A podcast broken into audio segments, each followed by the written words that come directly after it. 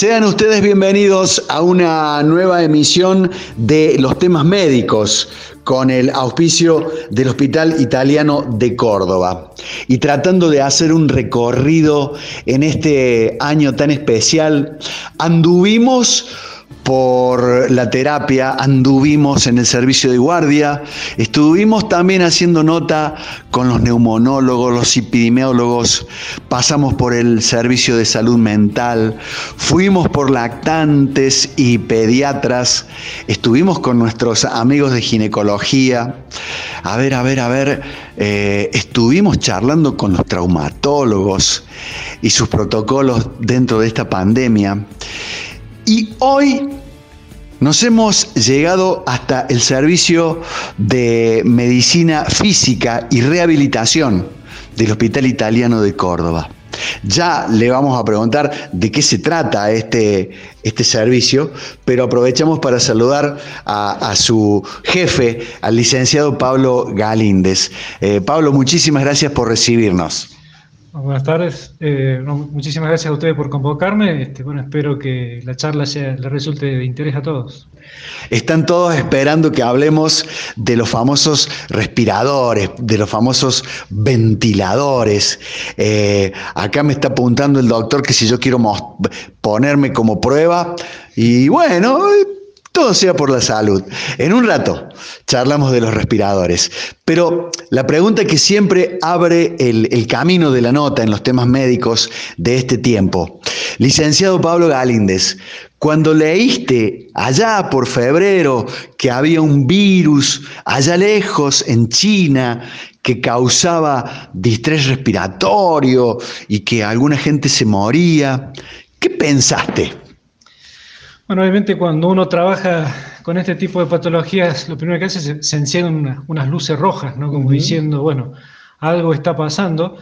Eh, empezamos, a, en mi caso personal, empecé a seguir prácticamente a diario los reportes de la OMS, a ver cómo se movía la, pandemia. Eh, yo, obviamente era difícil de imaginar el nivel de, penetración, por decirlo de una forma, que iba a tener en la población mundial. Eh, pero a medida que fueron pasando los meses ya nos empezamos a, abocar más a la formación eh, especializada y, información también especializada en, cómo, qué características tenían los pacientes para estar más preparados cuando llegara acá. Y, la segunda pregunta, eh, Pablo, cuando viste que este bicho tan contagioso tenía predilección por el aparato respiratorio. ¿No te vino así como unos nervios más intensos? Dijiste, ah, papá. Hemos vivido ya en otras épocas acá en el hospital eh, eh, de, pandemias, o mejor dicho, de epidemias grandes en lo que son las afecciones respiratorias. Eh, lo primero que me vino a la mente es resguardar el personal a mi cargo. Eh, y reforzar todo lo que, bueno, obviamente apoyados con el servicio de infectología que nos ha dado mucho respaldo y mucha capacitación, pero eh, enfocarnos en, eso, en, saber cuidarnos nosotros para poder estar disponibles a cuidar a los pacientes y cumplir con nuestra tarea en el hospital. Claro, eh, y nos fuimos sorprendiendo eh, bastante pronto de cómo saltaba esto a, Europa y, cómo saltó el océano y cayó a Estados Unidos y, dijiste vamos a tener un invierno intenso. Sí, sí, sí, se, se veía un año intenso.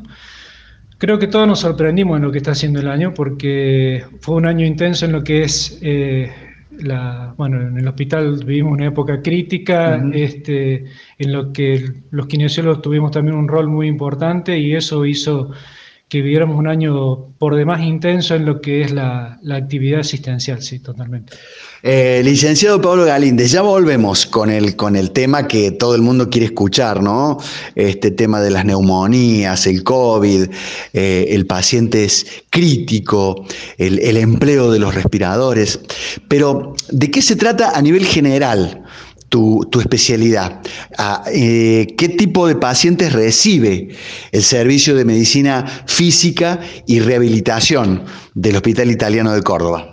Bien, este servicio eh, lo que hace es recibir pacientes de distinto nivel de, eh, nivel de complejidad, por decirlo de una forma, que es acorde a la institución a la cual pertenece. O sea, el hospital italiano eh, es un hospital de alta complejidad y que eh, responde a todos los niveles de atención médica. Bueno, el servicio eh, se adecua a esas, a esas demandas o a esas necesidades del hospital. Tenemos un sector ambulatorio en donde tenemos, atendemos los pacientes eh, con afecciones ambulatorias agudas o crónicas. Tenemos nuestro programa de rehabilitación cardíaca, el programa de rehabilitación pulmonar, tenemos pacientes neurológicos con afecciones traumatológicas. Y dentro de lo que es el hospital atendemos a también los pacientes neurológicos o pacientes que han tenido alguna cirugía traumatológica, cardíaca y le damos el soporte que requieren las unidades críticas, que bueno, ha sido el año este donde más nos han requerido.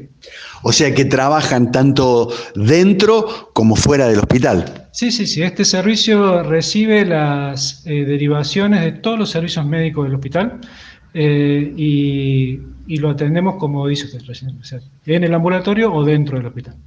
Eh, licenciado, y ahora hay un protocolo especial. Eh, cuando entré recién me mostrabas el sector, digamos, de, pacientes, eh, no, quiero decir sucios, ni quiero decir limpios, pero como que están perfectamente delimitadas las zonas. Explícalo un poco para, para nuestros oyentes.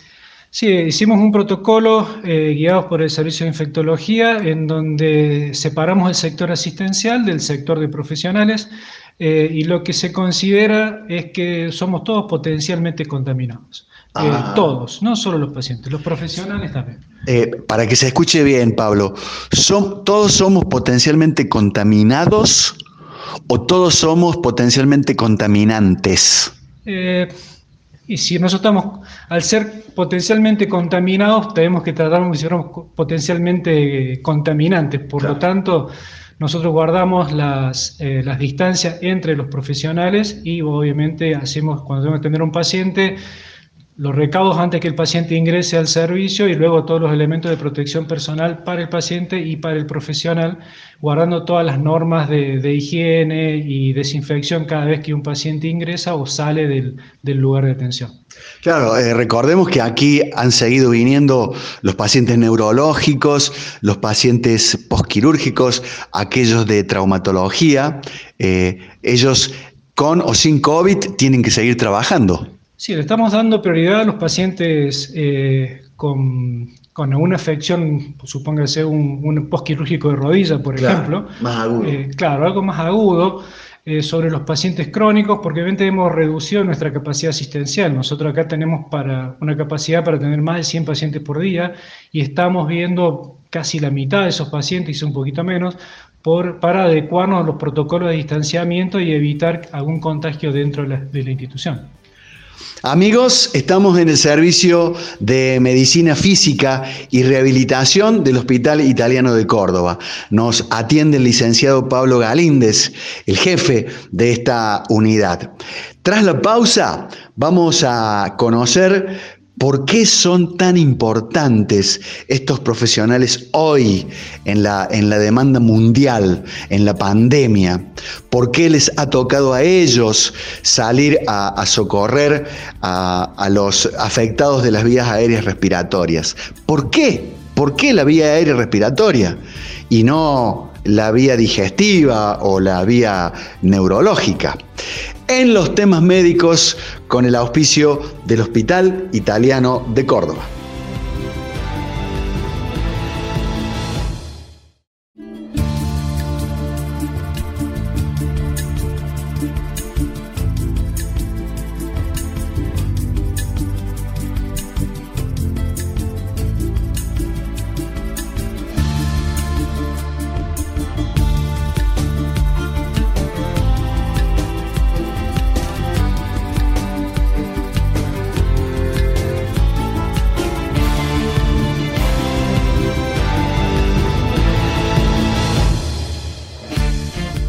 Continuamos con los temas médicos en este especial aparato respiratorio desde el punto de vista del trabajo kinésico. Estamos en el servicio de medicina física y rehabilitación del Hospital Italiano de Córdoba. Nos atiende su jefe, el licenciado Pablo Galíndez.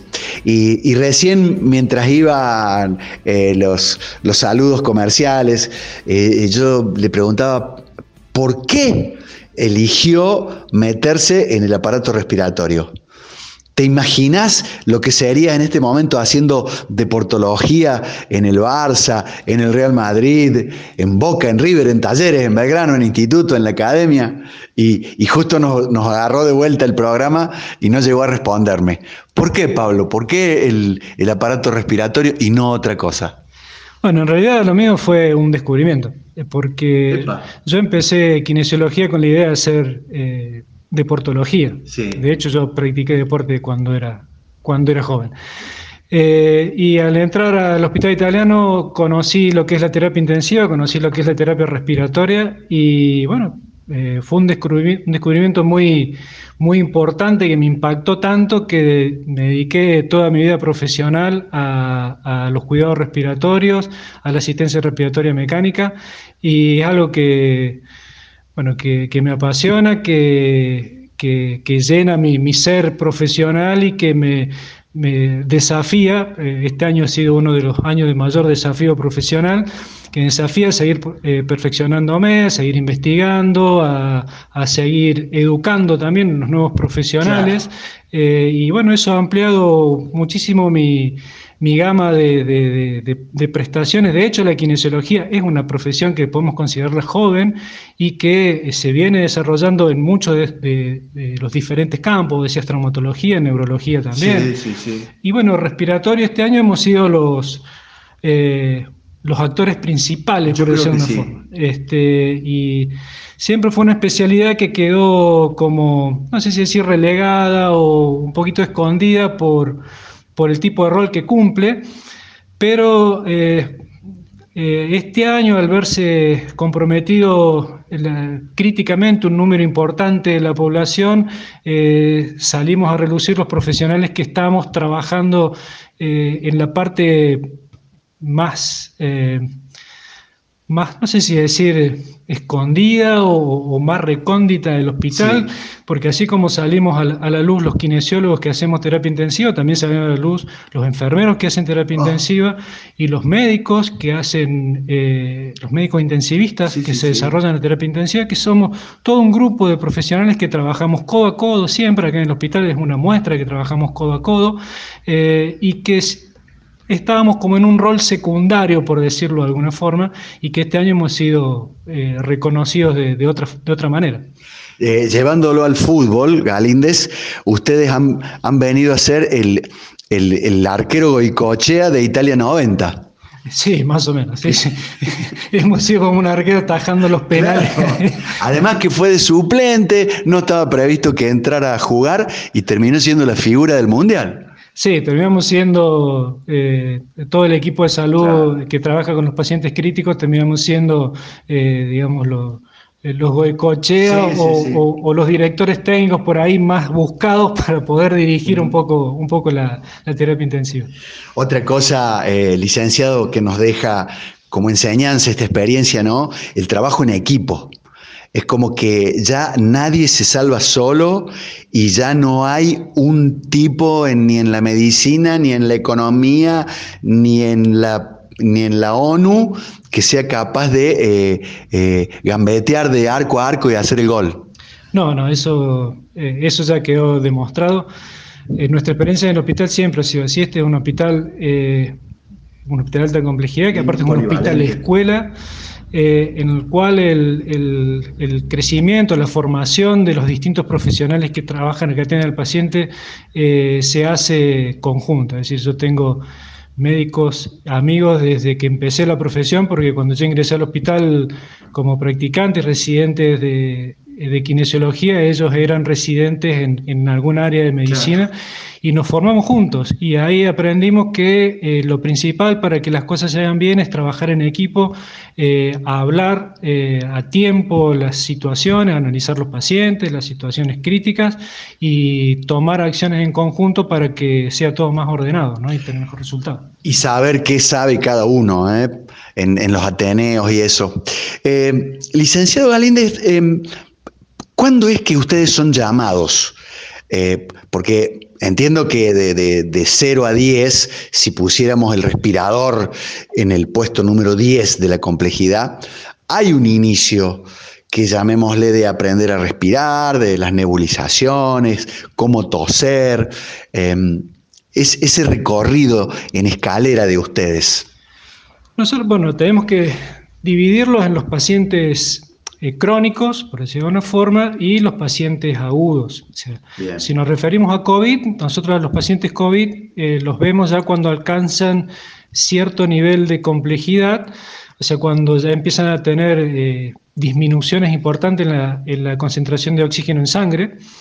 Eh, salvo que tengan alguna patología respiratoria concomitante y requieran eh, asistencia kinésica previa, sino de lo contrario, eh, nosotros vamos cuando se empieza a complicar un poquito la, oxigenoterapia y ahí colaboramos con los distintos sistemas de oxigenación o los distintos sistemas de ventilación, hay toda una controversia alrededor de todo esto, y ahí vamos progresando, lo vamos acompañando al paciente y como integrantes del equipo de salud hasta llegar a terapia intensiva y si podemos, hacemos todo lo posible para que el paciente no llegue a la ventilación mecánica, pero si llega a la ventilación mecánica ahí tenemos un rol quizá un poquito más preponderante.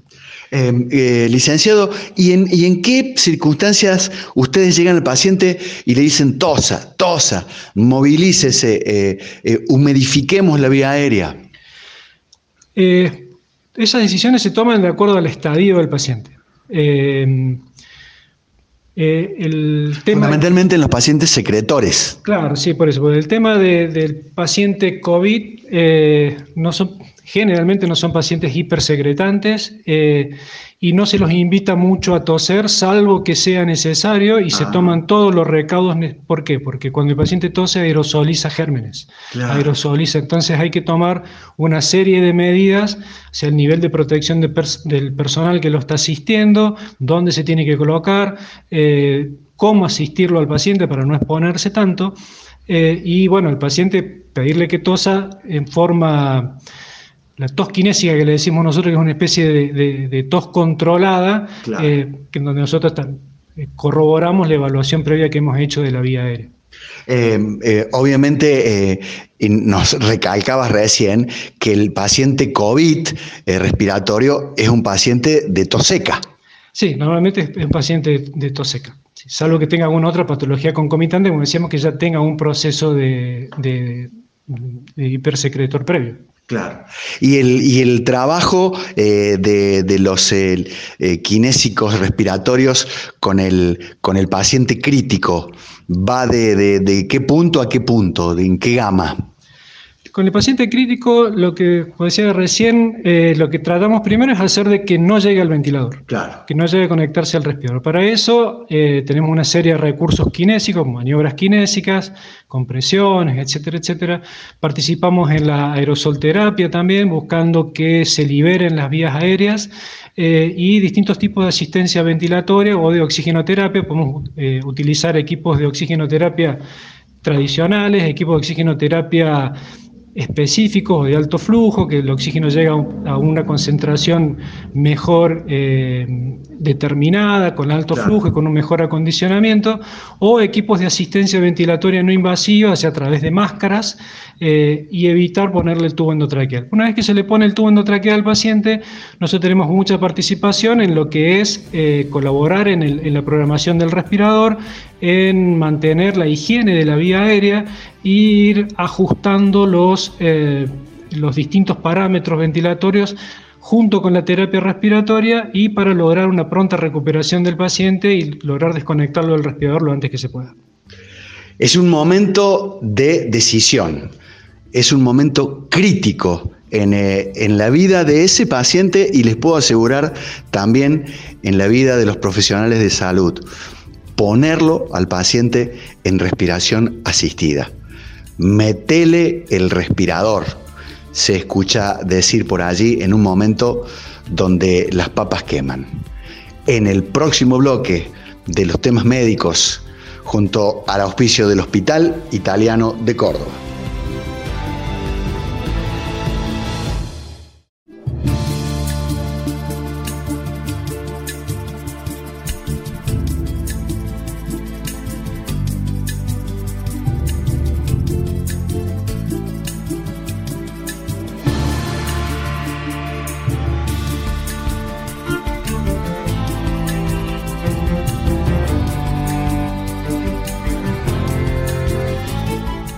Servicio de Medicina Física y Rehabilitación del Hospital Italiano de Córdoba. Nos atiende su jefe, el licenciado Pablo Galíndez.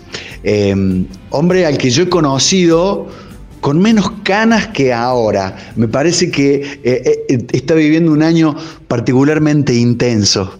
Asiente eh, el licenciado con lo que le estamos diciendo. Habíamos llegado a un momento, Pablo, que lo hemos visto, lo hemos asistido en la terapia, donde se decide poner al paciente en respirador, llevarlo a ventilación asistida. Eh, y, es porque la, cosa no va bien. No es, digamos, un premio para el paciente. No, no es un premio para el paciente. Pero intenta que tampoco sea un castigo. O sea, lo, que tiene el hospital es que tiene médicos eh, y kinesiólogos y enfermeros muy experimentados en lo que son los cuidados críticos. Y lo que todos procuramos es eh, tomar la decisión en el momento justo. ¿Qué quiere decir esto? Eh, agotar las posibilidades de que el paciente evite ser eh, ventilado, pero no retrasar la intubación de manera tal que se comprometa la vida del paciente. Entonces, es una que no llegue agotado a ese momento. Exactamente, hay muchos estudios que hablan que si uno retrasa la intubación está, está empeorando el pronóstico del paciente. Entonces, ese es el equilibrio que hay que guardar en una unidad de cuidados críticos y que obviamente la decisión de, colocar una vía aérea artificial y ventilar al paciente eh, no es de un kinesiólogo, eh, pasa principalmente por la decisión del médico intensivista y en la cual participamos nosotros en el análisis del paciente y eh, nosotros aportamos en lo que venimos viendo, en lo que es el aparato respiratorio y se hace todo un análisis clínico y de medio interno y ahí se decide si el paciente está está como para ser intubado o no, o si las maniobras que se vienen haciendo para evitar la intubación han llegado a su fin. otro momento que le vamos a resaltar el trabajo en equipo, la gente del laboratorio. Que, que, nos trae las muestras de los gases en sangre y, que uno puede ir haciendo una curva que también le permite al equipo de salud decir, che, la cosa no va bien. Sí, sí, totalmente. Es, eh, eh, es el trabajo es inter y multidisciplinario y la gente del laboratorio obviamente tiene que estar, siempre, por, eso, en el hospital siempre hay un bioquímico dispuesto o disponible para subir urgente a la terapia intensiva y sacar la muestra de gases que sea necesaria para tomar una decisión de este tipo. Eh, licenciado, eh, ¿cómo, es el procedimiento, así, a grandes rasgos, eh, en el que para que el paciente sea puesto en respirador? Hay que, hay que dormirlo, hay que ponerle un tubo en la tráquea, este, así eh, para que llegue a la conexión con la manguera del respirador. Sí, el procedimiento lo podemos dividir en dos. Por un lado, el procedimiento médico directamente, que en donde el médico va indicando la, administración de drogas, de drogas sedantes y relajantes, el paciente queda sedado y relajado. Eh, obviamente es la única forma en que el médico puede acceder a la vía aérea y colocar el tubo endotraqueal. Eh, y por otro lado, se va haciendo la selección de qué respirador se va a poner. Se va poniendo en marcha el respirador, se van probando las tubuladuras, eh, de manera tal que cuando el, médico haya terminado de colocar el tubo endotraqueal y se haya hecho las corroboraciones que se tienen que hacer para saber que está bien colocado, eh, se conecte al respirador y, y, no haya accidentes. ¿Accidente en qué sentido? Que el respirador funcione mal, que tenga alguna fuga o que no esté bien calibrado. Eh, entonces son dos caminos aparte, o sea, dos, eh, digamos, dos aspectos que confluyen en lo que es el inicio de la ventilación del paciente. Uno médico, como lo decíamos, y el otro técnico, en donde se selecciona el respirador y se lo acondiciona para poner al paciente. La, programación del, respirador es, es humana o la hace una computadora de manera automática acorde a los gases y a la y, a, los aprontes que le hayamos puesto, edad, sexo, altura, hemoglobina. No, en estos momentos eh, la programación es humana. Eh, los modos ventilatorios inteligentes, que sería lo que vos me estás preguntando, eh, están en desarrollo. hay modos ventilatorios que uno pone el peso del paciente y el respirador determina cuál va a ser la frecuencia respiratoria. Eh, que, digamos, nosotros estamos usando los modos respiratorios en donde nosotros hacemos la programación en base a todos los datos que vos acabas de decir. Peso, eh, edad, peso del paciente, peso teórico del paciente en realidad. Eh, y se elige el modo ventilatorio que asegure la ventilación inicialmente, o sea, lo primero es como el paciente está sedado, está dormido, asegurarse que esté bien ventilado. Y para eso este, se hace la programación de los modos ventilatorios y de los parámetros ventilatorios para asegurar o para lograr ese objetivo. Eh, licenciado, el, aparato elige la cantidad y el tiempo inspiratorio, elige la cantidad y el volumen del tiempo expiratorio, o también es motivo de, programación por parte del profesional. Eso es programa profesional. Es decir, nosotros cuando programamos el respirador, programamos. Eh, por ejemplo, si vamos a elegir eh, controlar qué cantidad de aire le vamos a entregar, controlamos, eh, seteamos qué cantidad de aire, en qué tiempo queremos que lo entregue y cuántas veces por minuto queremos que lo entregue. Ah, Entonces, el respirador empieza a hacer eso, pero también se programa un parámetro, una variable que se llama sensibilidad, que lo que quiere decir es eso, cuán sensible va a ser el respirador a un esfuerzo del paciente. Ah. Entonces, eh, esta programación que nosotros hacemos, si el paciente, cuando el paciente comienza a despertarse, si hace un esfuerzo inspiratorio, el respirador va a responder y le va a mandar aire. Qué notable. Doc, eh, en, mis épocas de, médico, eh, era el número 10 de, los que actuaban en una terapia intensiva. El mayor problema era que el respirador le rompía el pulmón al paciente y creaba un nuevo problema que era un neumotórax. Hoy en día, ¿cómo manejamos esa presión? ¿Estamos más tranquilos? Sí, hoy en día sí. O sea, hoy en día los respiradores, estamos en la cuarta generación de respiradores. Eh, los respiradores hoy en día adentro tienen una computadora. O sea, una computadora, una CPU que maneja un sistema de válvulas, que va regulando la cantidad de aire que se le entrega al paciente y tiene una serie eh, de sensores, tanto para la inspiración como para la expiración, que no solo nos muestran cuánto aire entregó, sino que nos muestran de qué manera, o sea, nos muestran la curva de flujo para que nosotros veamos cómo se desarrolló el ingreso de gas hacia el, hacia el paciente y cómo se desarrolló la expiración del paciente. Y, y, tienen un sistema de alarmas muy complejo que lo previene la, eh, alta presión, el alto volumen o el bajo volumen. Y tiene, tiene sistemas de seguridad hoy en día los respiradores. Los sistemas de seguridad lo que hacen es asegurar que el respirador siga funcionando. Es decir, se corta la energía eléctrica y el respirador tiene una batería interna que hace que pueda seguir funcionando. O se pierde presión de aire, por ejemplo, y el respirador puede seguir funcionando solo con presión de oxígeno. Eh, licenciado, ¿Cuánto tiempo puede estar un paciente en, respirador? ¿Cuál es lo normal, lo habitual? Eh, hoy en día tenemos lo que es pacientes, definiciones que hablan de pacientes críticos agudos y pacientes críticos crónicos. Pacientes críticos agudos son los que tenemos en la, terapia intensiva, que generalmente un promedio de entre 20 y 30 días máximo, el paciente puede estar ventilado. Luego a partir de ahí ya se lo empieza a considerar como paciente eh, crítico crónico y el paciente puede llegar ventilado hasta su domicilio. Hoy en día hay respiradores domiciliarios y hay muchos pacientes, seguramente o muy posiblemente gente de la audiencia que esté escuchando conoce a alguien que tiene algún tipo de asistencia ventilatoria en su domicilio y hoy en día la tecnología permite eso, que, el que un paciente pueda estar con una traqueotomía, con una cánula de traqueotomía, ventilado en su propio domicilio. A ese tipo de pacientes hoy en día se lo considera paciente crítico crónico y puede estar ventilado de por vida.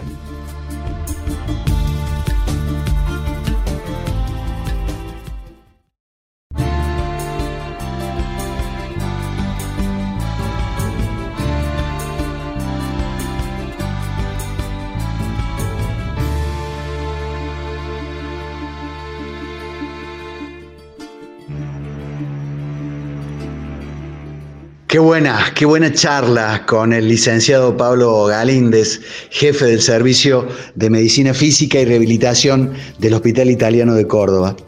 Eh, ¿Cuántas dudas le debe haber quedado a la gente con el tema del uso de los respiradores? Voy a tratar de, pensar lo, que los oyentes pueden haber eh, eh, supeditado. ¿Qué pasa si se traba el respirador, se, se traba la tubuladura, se corta la luz? Si se corta la luz, el respirador tiene una batería. El respirador lo único que hace es sonar una alarma. Los respiradores tienen dos tipos de alarmas, alarmas de alta prioridad y alarmas de baja prioridad. Las alarmas de alta prioridad son aquellas que se activan cuando está en riesgo la ventilación del paciente. Y las alarmas de baja prioridad nos avisan que hay una contingencia a la que tenemos que estar atentos. Un corte de energía eléctrica hoy en día es una contingencia a la que tenemos que estar atentos eh, porque el respirador tiene una batería interna que le va a dar una autonomía de por lo menos, como mínimo, dos horas, que le va a permitir seguir funcionando normalmente sin tener ningún tipo de problema. Eh, una alarma de alta prioridad puede ser, por ejemplo, que eh, el paciente tenga muchas secreciones y que una secreción tape el tubo.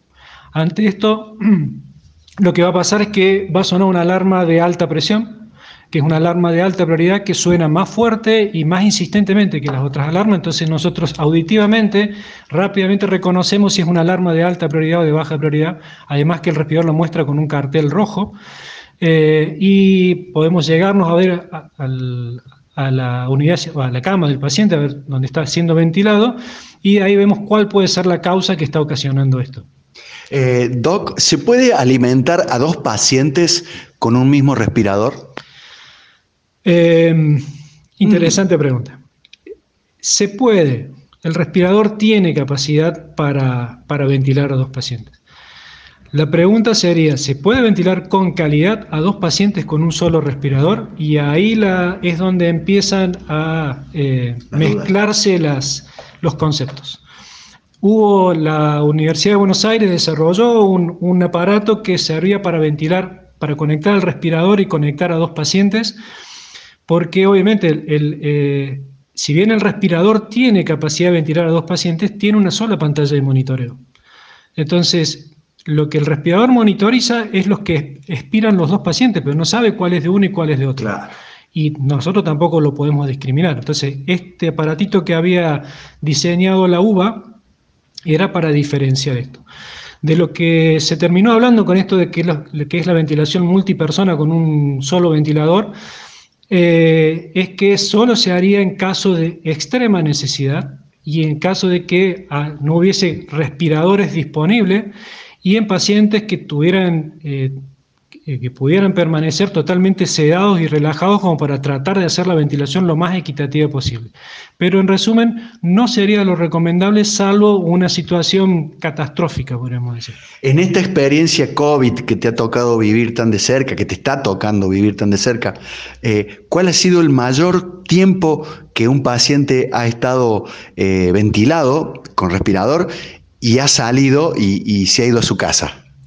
Bueno, nosotros tuvimos los pacientes ventilados eh, por, si mal recuerdo, 25 días, no recuerdo bien el número, y eh, luego fueron derivados.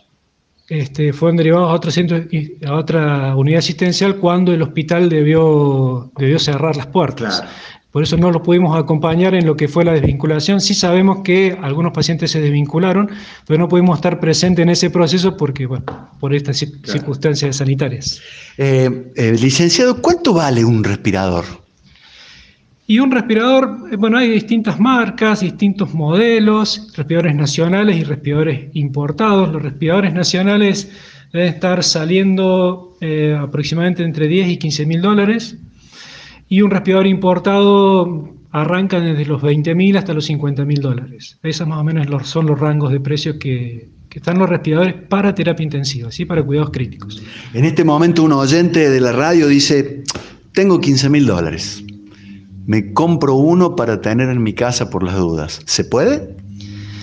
No sería lo recomendable, le diría, porque hay que tener toda una estructura para que un respirador funcione. No es lo, lo enchufo y comienzo y me conecto y ya está. O sea, hay que tener toda una estructura de gases, toda una, eh, de presión de gases, toda una estructura eléctrica también para que el respirador funcione correctamente y saber manejarlo, porque si tiene el respirador en la casa pero no tiene quien lo sepa manejar, no le va a servir de mucho. Claro. Eh, Doc, ¿cómo, ¿cómo, ha sido la experiencia de la industria eh, eh, biomecánica cordobesa en esta historia del COVID? yo particularmente estoy orgulloso. Cuénteme por qué. Sí, la, la verdad que la industria, bueno, para los que no sepan, tengo que recordar que en Córdoba están las dos fábricas de, respiradores a nivel nacional. Correcto. y las dos fábricas estuvieron trabajando para el Estado Nacional a destaco y este, lograron incrementar sus niveles de producción. Y en este momento, según tengo entendido, ya el Ministerio de Salud de la Nación ha emitido notas de felicitación y agradecimiento porque se ha logrado cubrir la cuota de ventiladores que ellos habían, habían pedido a cubrirse hasta el mes de junio, mes de julio. Además, un respirador de una calidad de normas internacionales. Sí, sí, sí, sí. Eh, hay los respiradores que acá se fabrican eh, puntualmente tienen aprobado eh, CE y tienen aprobado FDA, que son normas europeas y normas americanas. O sea que bueno, la fábrica más grande, que es la que fabrica los respiradores de Tecme, Tecme exporta, la mayoría de su producción la exporta y son respiradores reconocidos y de muy buena aceptación a nivel mundial, sobre todo en la, en la zona de Asia. Sí, señor. Este, ahí tiene, ha tenido mucha penetración en, el mercado asiático, los respiradores que se fabrican aquí en Córdoba, este, y, me han llegado algunas anécdotas de, profesionales que, trabajan en aquella zona sobre, este, sobre estos respiradores. Y además, eh, el licenciado no lo va a decir porque de alguna manera eh, está vinculado.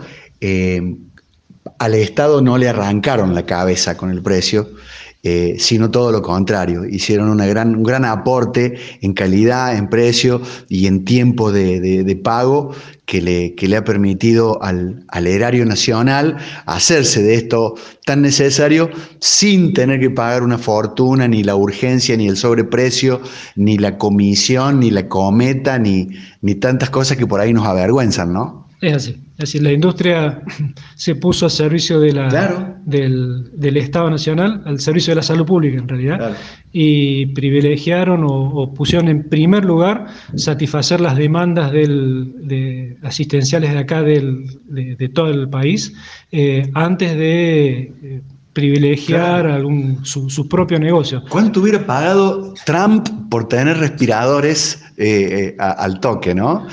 Sí, fue, un, compromiso mutuo, porque también tengo que decir que el Estado, porque los respiradores tienen muchos componentes que son importados, este, y el Estado también facilitó la, llegada de estos, de estos componentes críticos que de no haberlos tenido tampoco lo hubiese podido armar. Pero creo que fue un acercamiento muy positivo tanto del Estado como de, de, las fábricas de respiradores. Bueno, a este cierre no lo teníamos eh, eh, pensado, a ver si nos sale bien. Licenciado Pablo Galíndez, no quiero... Eh, agarrarme COVID, ni hacer una neumonía, ni comprometer mis gases en sangre, ni llegar al respirador. ¿Qué me aconseja? Lo primero que aconsejo es ser cuidadoso. Eh, hay que tener miedo, pero que el miedo no me paralice, sino que me movilice. Me movilice a mantener distancia, me movilice a usar los elementos de protección que, que recomiendan, me moviliza a lavarme las manos o ponerme alcohol en gel a cada rato, a no tocarme la cara y eh, esto que decíamos hace un rato, pensar que la persona que yo tengo al frente, por más que sea familiar, eh, potencialmente puede tener COVID y potencialmente me puede contaminar. Entonces, privilegiar eso, el cuidado personal antes que los afectos, porque eh, es lo que un poco estamos relegando todos, ¿no? O sea, decir, bueno, no nos saludamos tanto como antes, eh, el afecto se mantiene y estamos guardando un poco ese gran abrazo que nos queremos dar para cuando todo esto pase.